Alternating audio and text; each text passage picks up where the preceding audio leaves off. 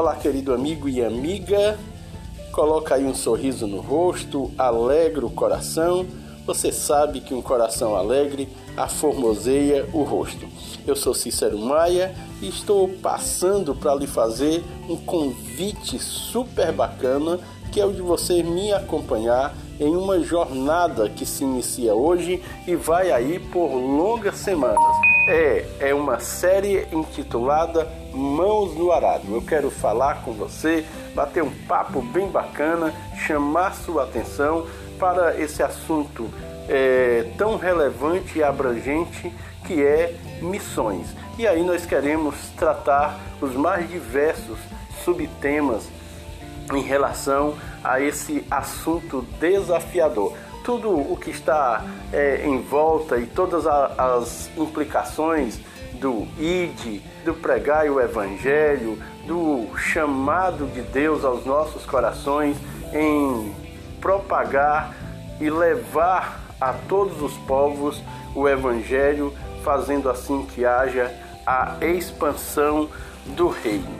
É, se você tem interesse se você gosta do assunto, se você tem paixão, ama, ou você tem dúvidas, tem medo, está começando a descobrir algo sobre missões agora, o seu coração tem palpitado forte, você é, tem feito alguns questionamentos, ou você não tem pensado de maneira nenhuma é, no assunto sobre missões. Bom, nós precisamos entender que Missões é, na verdade, é uma das prioridades da igreja. Você já pensou nisso e você sabe por que razão missões é uma prioridade da igreja? Eu queria, entre outros subtemas, pensar ah, nisso para que a gente pudesse analisar esses desafios. Deixa eu falar para você algumas coisas que eu julgo importante e são pertinentes para cada dia da nossa vida. Nós fomos salvos pelo nosso Senhor Jesus Cristo, regenerado através do poder do Espírito Santo. Uma vez que nós então conhecemos a verdade do Evangelho e entendemos é, todo o processo é, da salvação, do qual foi efetuado nas nossas vidas, nós entendemos que imediatamente somos chamados a servir ao Senhor, a servir a Cristo, a servir é, é, no seu reino. E esse serviço ele tem as suas urgências e ele tem as urgências dado exatamente a grande necessidade de povos, é, nações, etnias ouvirem do Evangelho. Bom, nesse momento eu estou desenvolvendo um trabalho que é o de promover é, um dia de oração por povos não alcançados. E eu mesmo estou mobilizando um grupo grande de pessoas para que a gente possa, através de uma plataforma, estar então orando por povos que estão espalhados pelos quatro cantos do planeta Terra, nos lugares mais remotos. Eu tenho catalogado nesse momento cerca de 138 povos. É lógico que existem muito mais povos, mas eu tenho nesse momento nas minhas mãos um material é, todo bem trabalhado e produzido com os dados de 138 povos. Eu não estou falando de nações, eu estou falando de povos que vivem em determinados países onde eles têm a sua própria cultura, onde eles têm é, o seu próprio dialeto e esses povos eles não têm conhecimento do Evangelho. E isso parece é, algo que é dito para comover e mexer com os nossos corações.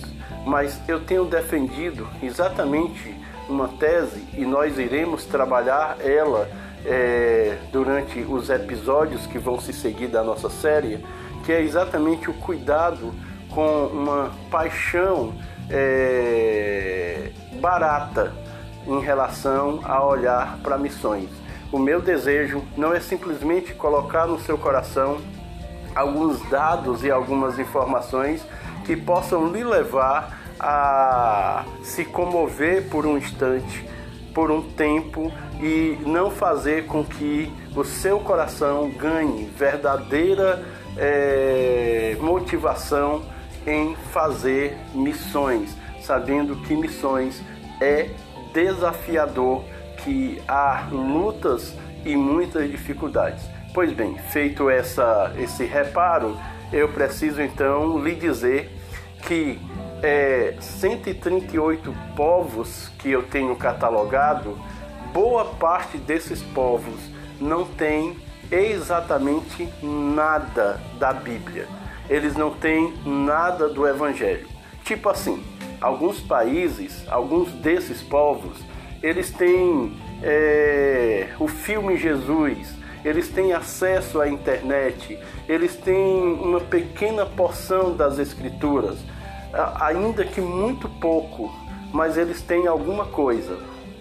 Lógico que nós não podemos nos dar por conformado é, por essa situação, mas existem povos que não têm absolutamente nada. Eles não têm nada traduzido, eles não conhecem a Bíblia, eles não conhecem a Jesus, eles não têm uma outra forma, eles não têm um áudio é, com qualquer coisa relacionado ao verdadeiro Evangelho, à pessoa do Senhor Jesus Cristo, eles não têm acesso à internet.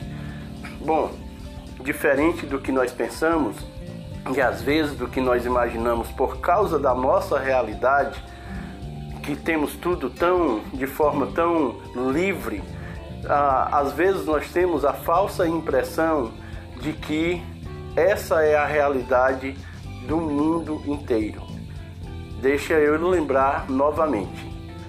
Pelo menos 138 povos que eu tenho catalogado não têm conhecimento da verdadeira esperança da vida eterna do plano eterno que Deus preparou para que os povos possam o adorar. E nós precisamos fazer alguma coisa. Nós precisamos fazer algo.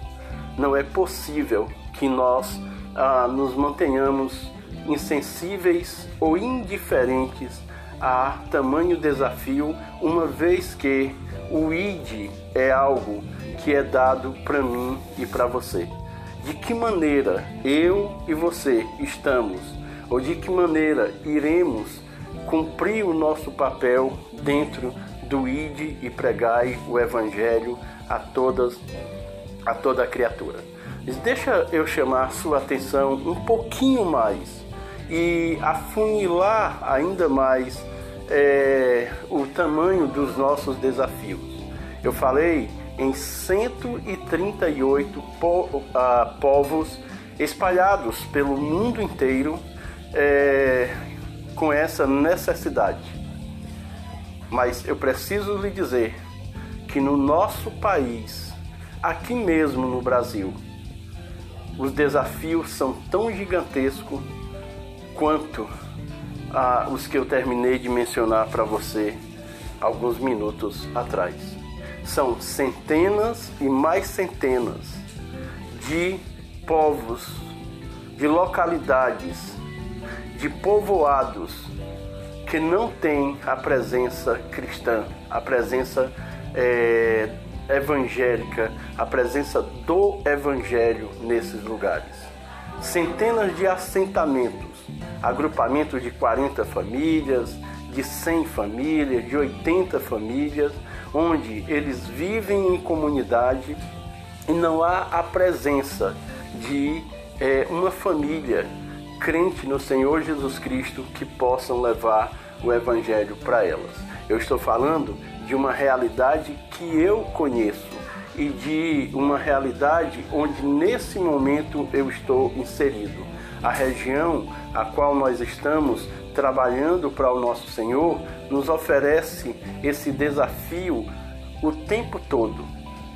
Lugares, lugares distantes, povoados, onde facilmente nós encontramos então essa dura realidade. Ainda lugares onde não se tem igrejas evangélicas, pastores ou missionários pregando o evangelho. Isso é quase inacreditável, né? Quando nós andamos pelos grandes centros, pelas grandes cidades, e encontramos igrejas em cada esquina e podemos até é, fazer escolha de que igreja nós queremos ir, qual igreja nós vamos querer assistir, dá a falsa impressão que tudo vai muito bem, mas não vai. Eu chamo sua atenção, pensando que isso deve nos incomodar. De que maneira a minha vida pode estar empregada para que essas pessoas, esses locais, possam ao menos ouvir. Essas crianças, esses idosos, esses jovens, possam ao menos ouvir. O que eu posso fazer? O que eu devo fazer? Bom, aqui eu queria colocar um ponto e talvez ah, o que eu falei até agora seja é, uma luz em cima do assunto para chamar a sua atenção para tudo aquilo que iremos conversar ao longo da nossa série Mãos no Arado. Mas eu preciso então, talvez como é, o tema do, do nosso podcast de hoje, é exatamente quais são as minhas prioridades. Quais são as minhas prioridades? Bom, eu quero colocar isso pensando em duas vertentes. Uma muito simples e lógica, que é exatamente o entendimento da razão pela qual cada um de nós existimos.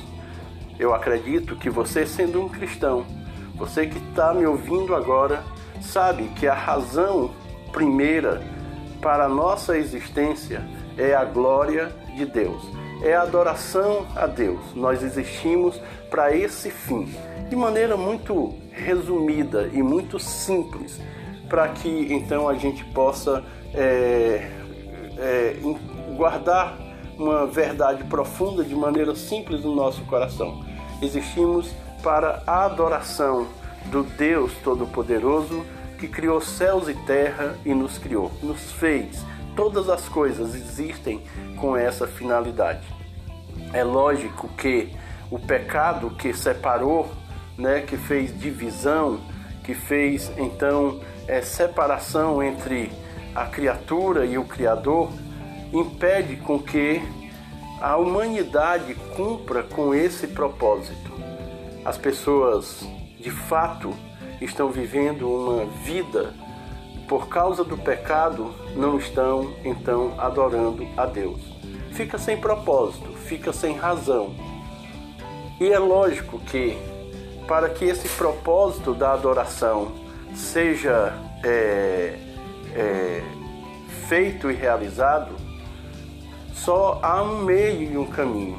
Ninguém pode ser um verdadeiro adorador, ninguém pode adorar a Deus é, de maneira correta que não seja através do conhecimento da pessoa do Senhor Jesus Cristo.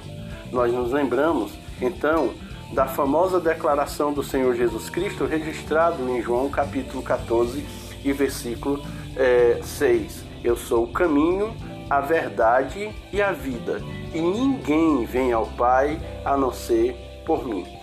Não é possível não é verdadeiro, não há como alguém é, ter um relacionamento perfeito com Deus que não seja através do conhecimento da pessoa do Senhor Jesus Cristo. Então, eu e você fomos chamados para sermos testemunhos do Senhor Jesus Cristo. Ele mesmo nos direciona a esse entendimento. Depois da sua ressurreição e antes da sua ascensão, ele, ele deixa isso evidenciado para os discípulos, que agora eles seriam suas testemunhas e que eles deveriam então pregar o evangelho do reino, que eles deveriam ensinar aos outros a guardarem tudo aquilo que o Senhor Jesus Cristo antes ensinou. É, as pessoas não podem ter um relacionamento perfeito com Deus se rejeitam o Filho. Ninguém pode adorar de fato a Deus sem a presença da pessoa bendita do nosso Senhor Jesus Cristo. Veja que o problema da humanidade é, não é ter um Deus ou aceitar um Deus. O problema da humanidade, o problema dos homens é reconhecerem a divindade de Jesus Cristo e reconhecerem a obra da cruz. E aqui entra o nosso desafio de termos que anunciar a Jesus Cristo para que todas as pessoas, crendo, possam ter o relacionamento com Deus e, tendo esse relacionamento com Deus, enfim, possa cumprir o propósito pela qual foram criadas, que é de viver para a adoração desse Deus Todo-Poderoso. Então, a prioridade nossa, e vamos pensar, a prioridade da igreja é adoração, porque adoração, como já disse o tão excelente escritor e pastor que escreve tão lindo sobre missões, o John Piper, é, adoração ela existirá para sempre. Ela será por toda a eternidade. Missões, não, mas adoração será. Então, a prioridade da igreja, a prioridade da nossa vida é adoração. Mas, importante e prioritário também é exatamente a evangelização e fazer missões. E agora você pode me compreender. Por quê? Porque se alguém só pode adorar em verdade, se for através do Senhor Jesus Cristo, nós ah, temos então que anunciar como crerão se não há quem pregue. Não é o que Paulo lembra aos Romanos?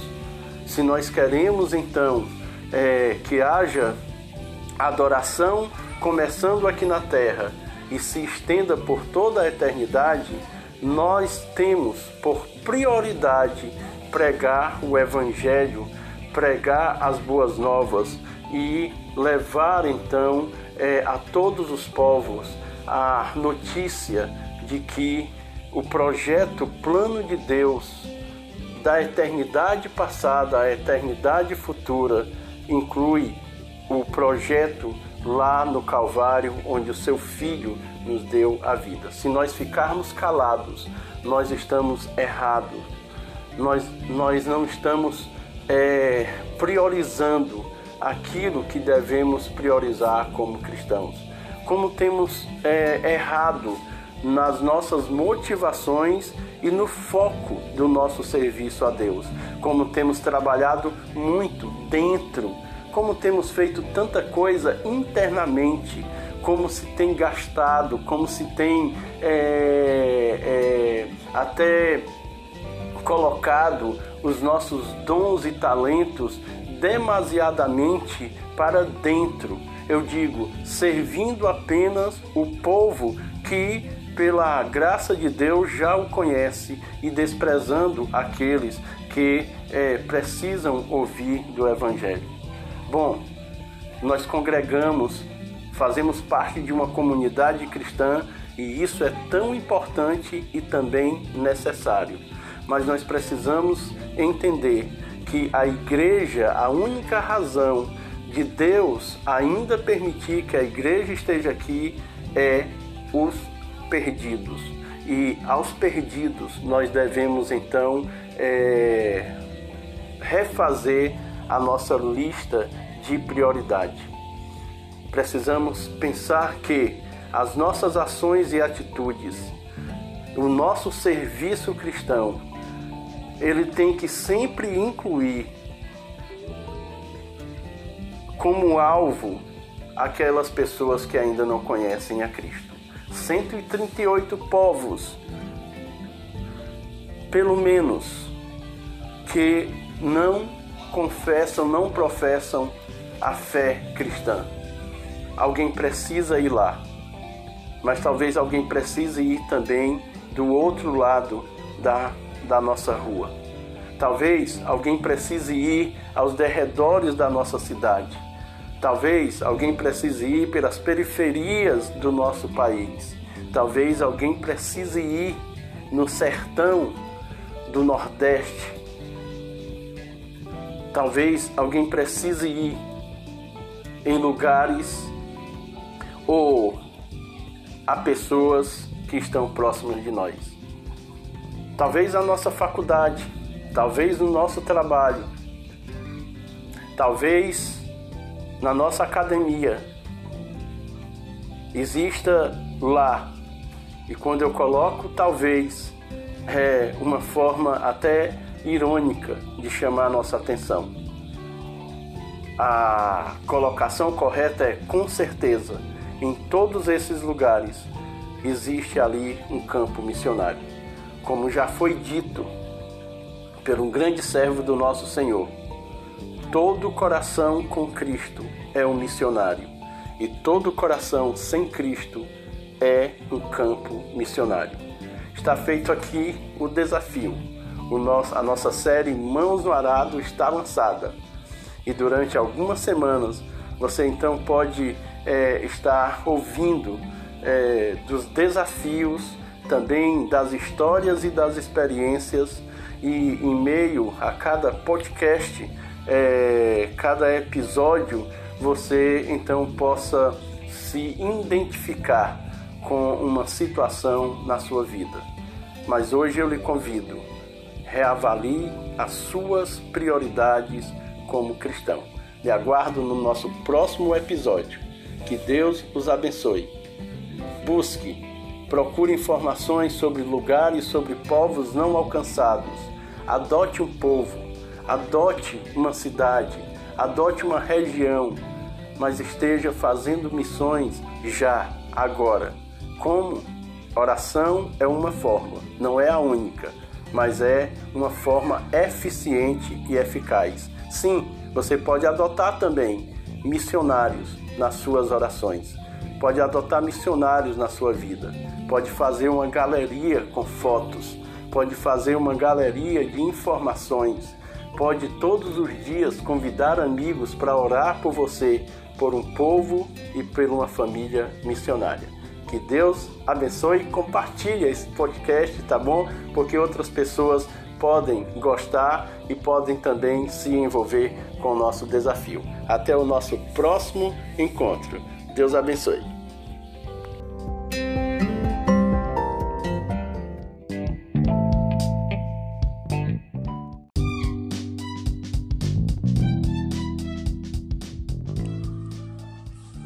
Olá, querido amigo e amiga, coloca um sorriso no rosto e alegra o coração, pois um coração alegre aformoseia o rosto. Eu sou Cícero Maia e convido você para acompanhar o nosso segundo episódio da série Mãos no Arado, intitulado Sorria, você está sendo comissionado. No nosso primeiro episódio, nós demos uma visão geral dos desafios que temos em relação à missão.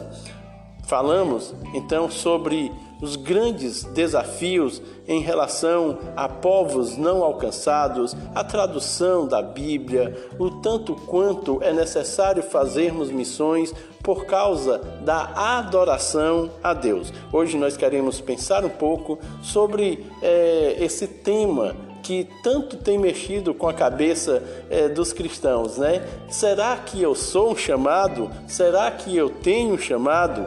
Talvez você já tenha ouvido, se não mesmo tenha feito é, a pergunta. Essa pergunta ela é tão é, conflitante às vezes no nosso coração e na nossa mente. Eu sou um chamado? Esta pergunta, por mais que demonstre uma certa expectativa por parte de um bom cristão, ela é totalmente incoerente. É isso mesmo, meu amigo. Eu preciso afirmar, ela é incoerente para qualquer pessoa que se diz um discípulo de Jesus. Se você é um discípulo de Jesus, então você tem sim um chamado. Você tem um chamado se você é o discípulo de Jesus. Como disse Charles Spurgeon, todo cristão ou é um missionário ou é um mentiroso. Se você e eu temos uma, uma missão, sim, nós temos essa missão. Ela é bem específica e não é preciso esperar a conferência missionária do próximo ano na sua igreja, para que você possa ouvir um conferencista, um missionário vindo de algum lugar, ou até mesmo o pastor da sua igreja, para lhe dizer algo que lhe convença disso. A verdade do nosso chamado está na narrativa bíblica do comissionamento feito pelo nosso Senhor e Salvador Jesus. O ID é uma ordem para todo discípulo e não se trata de uma opção. Para a pergunta: Eu tenho um chamado? A resposta já foi dada, antes mesmo da pergunta ser elaborada. Quando nós então nos deparamos com as palavras do Senhor Jesus Cristo, em Mateus capítulo 28, versículo 18, eu sei que é tão conhecido de cada um de nós.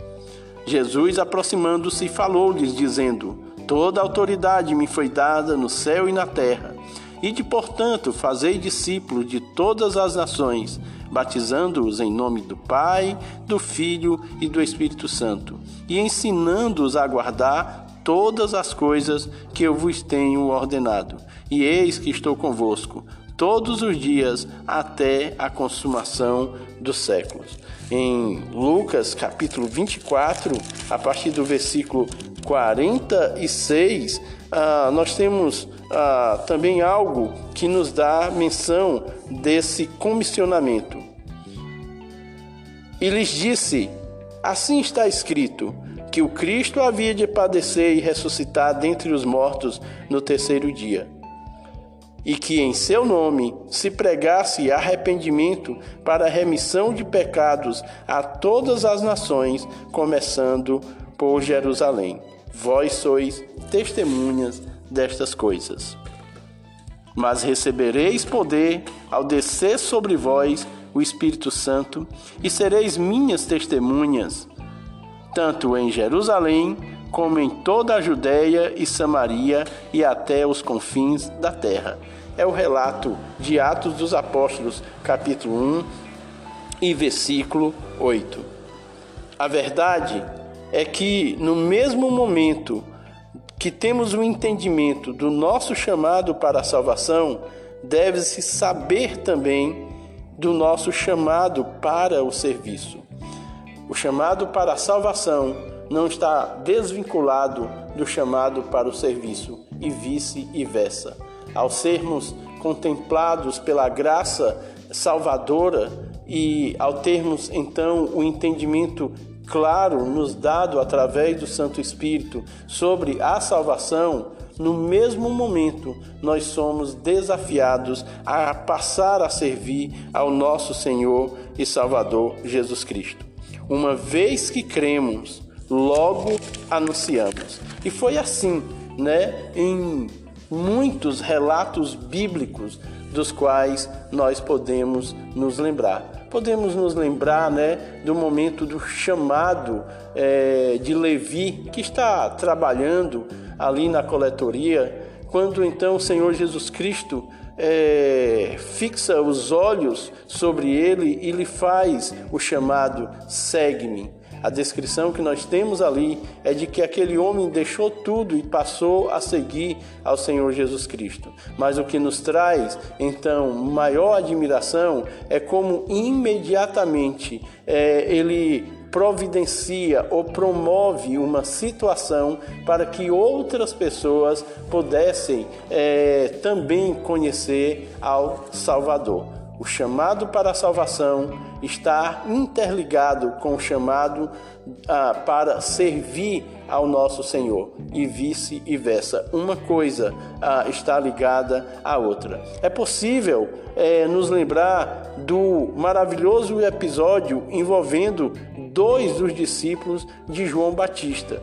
No relato é, do Evangelho de João, ali no capítulo 1, a partir do versículo 35, quando, ao ouvirem de João Batista a tão maravilhosa declaração, Eis aí o Cordeiro de Deus que tira o pecado do mundo.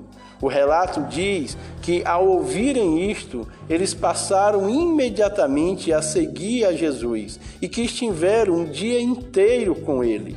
Um dos discípulos era André, o irmão de Simão, que logo após a sua experiência com o Salvador, sua primeira ação foi a de anunciar o Messias. Você pode conferir o registro do versículo 41 do mesmo capítulo 1 de João. Ainda podemos trazer à memória outros momentos emblemáticos, como o caso é, do encontro de Jesus com a mulher samaritana no capítulo 4 de João. Tão conhecido o relato, já ouvimos desse, desse encontro de Jesus com a mulher samaritana diversas vezes nas nossas vidas, mas o destaque para mim está na atitude da mulher depois de ter a revelação de que aquele homem que está com ela é o Messias, é o Cristo, é o enviado de Deus para a salvação de todos. Veja, a atitude dela é imediatamente ir até os seus na cidade e anunciar então é, o que a descoberta que ela havia feito. Veja que mesmo sendo aquela mulher discriminada e vivendo à margem da sua sociedade, ela não tem dúvidas de que ela precisa ir anunciar, ela precisa contar aos outros, ela precisa dizer aos outros que ela conheceu o Cristo, o Messias.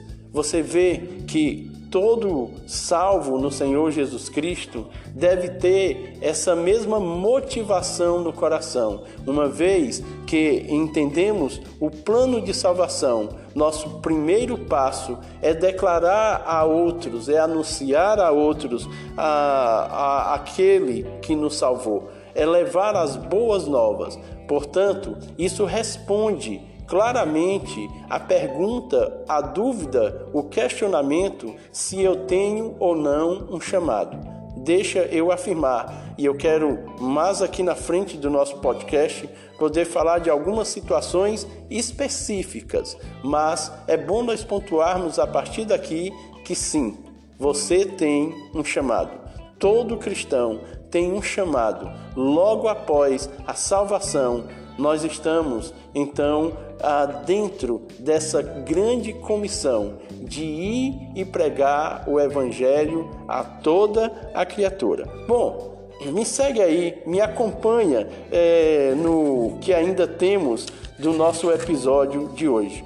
Vamos pensar é, no caso do endemoniado de, de Gadar, ou mesmo é, em Paulo, logo depois é, de se recuperar daquele momento da revelação de Jesus em sua vida. No caso do endemoniado de ah, o que é que nós temos? Ah, um homem que estava totalmente aprisionado. O Senhor Jesus Cristo é, convida os discípulos para atravessarem o lago. Fora a experiência é, da tempestade que assolou o barco, e isso tem a ver com missões, e é um ponto de um dos nossos próximos episódios, o momento da tempestade. Mas o Senhor Jesus Cristo está indo aquela viagem é, nos deixa muito claro que a intenção era encontrar com aquele homem. Encontrando então aquele homem, Jesus o liberta de todas as formas e de todas as maneiras. Aquele homem também vivia à margem da sua sociedade. Até presos em correntes ele era colocado. Você lembra também que as pessoas ali daquela comunidade acabaram por rejeitarem a Jesus Cristo, pedindo para que ele se retirasse do meio deles e os deixasse. Você sabe que a razão é, pelas quais eles fizeram isso era exatamente por conta de uh, verem o prejuízo, calcularem o prejuízo que haviam tido, pois os porcos haviam sido é, lançados no mar. Isso nos faz lembrar, meu querido é, amigo e amiga, que é possível que as pessoas se preocupem mais com coisas, com, pessoa, com objetos, do que com pessoas. Vejam que não há uma alegria pela salvação daquele homem, mas há um entristecimento pela perda das suas posses. Agora, o que é interessante é que aquele homem vai pedir ao Senhor Jesus Cristo. O desejo daquele homem é exatamente o de poder seguir ao Senhor Jesus Cristo. Deixa eu ir contigo, eu te seguirei por onde tu fores. E o Senhor Jesus Cristo então eh, diz para ele: Não, você vai voltar para a sua família e contar a eles as maravilhas que Deus fez na sua vida. Veja que imediatamente o Senhor Jesus Cristo comissiona aquele homem e o direciona para o seu primeiro campo missionário, a sua família, o seu povo, a sua região, as pessoas que estão é, no seu círculo de convivência. Voltar e mostrar-se salvo, curado, sarado. É então o que o Senhor Jesus Cristo ordena e faz daquele homem, de um endemoniado, um missionário no meio do seu próprio povo, na sua própria terra. Mas veja que não há um espaço de tempo.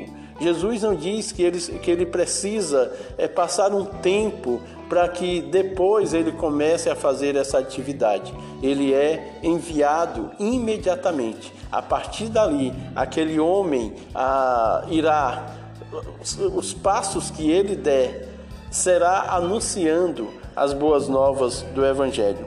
O apóstolo Paulo, depois de ter caído literalmente do cavalo e então ter sido confrontado com o Senhor a quem ele perseguia e ser levado para uma cidade, ser colocado em uma casa à espera do discípulo Ananias para que o batizasse e orasse por ele, e depois de se alimentar, qual a primeira atitude de Paulo? Senão imediatamente anunciar, colocando inclusive é, dúvidas e deixando as pessoas perplexas. Não era aquele que perseguia, não era aquele que estava indo contra não há um espaço de tempo entre a salvação de Paulo e o início do seu ministério de pregar as boas novas, como não deve haver na vida de nenhum verdadeiro discípulo. Não há um tempo dado para que eu e você possamos então é, descobrir se temos um chamado ou não. Se somos salvos, sim, eu e você temos um chamado. Você deve começar agora mesmo, imediatamente, a anunciar Jesus. Agora, talvez você queira saber se você tem um chamado específico. Ah, ok. Então vamos pontuar. Uma coisa nós já podemos concordar. Eu tenho um chamado. Eu fui comissionado. Desde o primeiro momento em que a verdade da salvação tornou-se plena na minha vida, eu sou um portador das boas novas. Eu sou um, uma testemunha do nosso Senhor Jesus Cristo. Não há um tempo a esperar, não há um tempo para descobrir se eu devo ou não fazer missões. Nós só precisamos é detectar qual é o nosso primeiro campo missionário? É isso mesmo, nosso primeiro campo missionário, porque certamente Deus pode nos levar a outros, muitos outros campos, inclusive aos confins da terra mas nós temos imediatamente um campo missionário a ser explorado, como o, o endemoniado de Gadá, como a mulher samaritana, como Paulo, como Levi e como tantos outros que nós poderíamos citar aqui. Agora, se nós temos um chamado específico, se nós temos é, um chamado é, para as nações, eu lhe digo que você só irá descobrir isso é, começando a servir ao Senhor no local onde você está. Veja, para a eternidade, para a eternidade, a relevância é a mesma de alguém que foi para o outro lado da sua rua, como o que teve o privilégio de ir para o outro lado do mundo. Até porque não estamos falando em quilômetros rodados, mas em pessoas alcançadas. Eu posso lhe ajudar deixando aqui uma dica para você. É, das mais diversas oportunidades e desafios dos quais eu e você, qualquer discípulo do nosso Senhor Jesus Cristo, pode vir a se envolver. Agora mesmo, sem mais perda de tempo, lembre-se: você tem um chamado. Esse chamado pode ser para as nações, mas você pode começar a se projetar para os passos futuros. Alguns desafios estão aqui do nosso lado. O dia todo sempre esteve e nós continuamos fazendo a pergunta se eu tenho chamado ou não. Pois deixa eu lhe dizer: campos, lugares que são verdadeiros espaços para serem trabalhados para serem desenvolvidos a, a evangelização. Você já pensou na evangelização de crianças? Você já pensou na evangelização de estudantes? Talvez a minha rua e o meu bairro precisem ouvir de Jesus. Será que eles não podem ser o meu campo missionário? Enquanto eu aguardo a resposta se eu tenho ou não um chamado? A evangelização nos presídios e nos hospitais? A evangelização do povo sertanejo, povos não alcançados, grupos é, minoritários, como surdos e mudos? A tradução das Escrituras para os mais diversos dialetos e idiomas nos cantos mais remotos do nosso planeta Terra. Sim, nós somos chamados e há muito que ser feito. Como nosso Senhor Jesus Cristo disse, nós deveríamos rogar ao Pai por mais trabalhadores, porque na verdade a seara é grande. Não, não fique mais parado, é, se questionando se você tem um chamado. Comece a servir hoje e, ao servir, descubra como Deus quer lhe usar em outros lugares, lhe ampliando a visão. Mas você não ganhará uma visão maior se não começar a fazer o papel de cristão hoje. A pregação do Evangelho é para cada cristão, é para cada discípulo do nosso Senhor Jesus Cristo. Se Deus lhe levar para os confins da terra. Amém e glória a Deus. Mas vá amando o, o próximo campo missionário, o próximo desafio missionário que Deus é, colocar diante de você. Mas você não vai a um outro campo missionário se não tiver a experiência, principalmente é, do campo local, onde você está agora. Seja aonde quer que você esteja, seja é, em que situação você esteja, não esqueça, todo lugar todo tempo é oportuno para desenvolvermos, sim, o nosso chamado de testemunhas do nosso Senhor Jesus Cristo. Queira, almeje fazer algo extraordinário para o nosso Deus.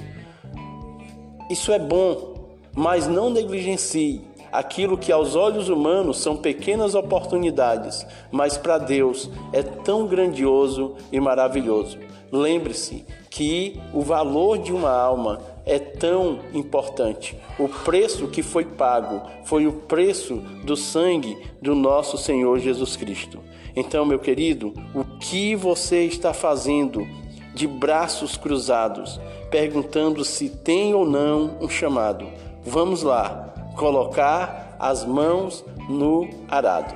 Deus os abençoe e eu aguardo você para o nosso próximo episódio, tá bom? Que já está marcado para a próxima semana. Convido a você para compartilhar com seus amigos, compartilhar com seu grupo de família, com grupo de irmãos que podem se sentir desafiados através é, do nosso tema de hoje, que nos disse o que? Sim, você sorria, você está sendo comissionado que é parte da nossa série Mão nos Arado. Mãos no Arado. Um grande abraço. Deus abençoe.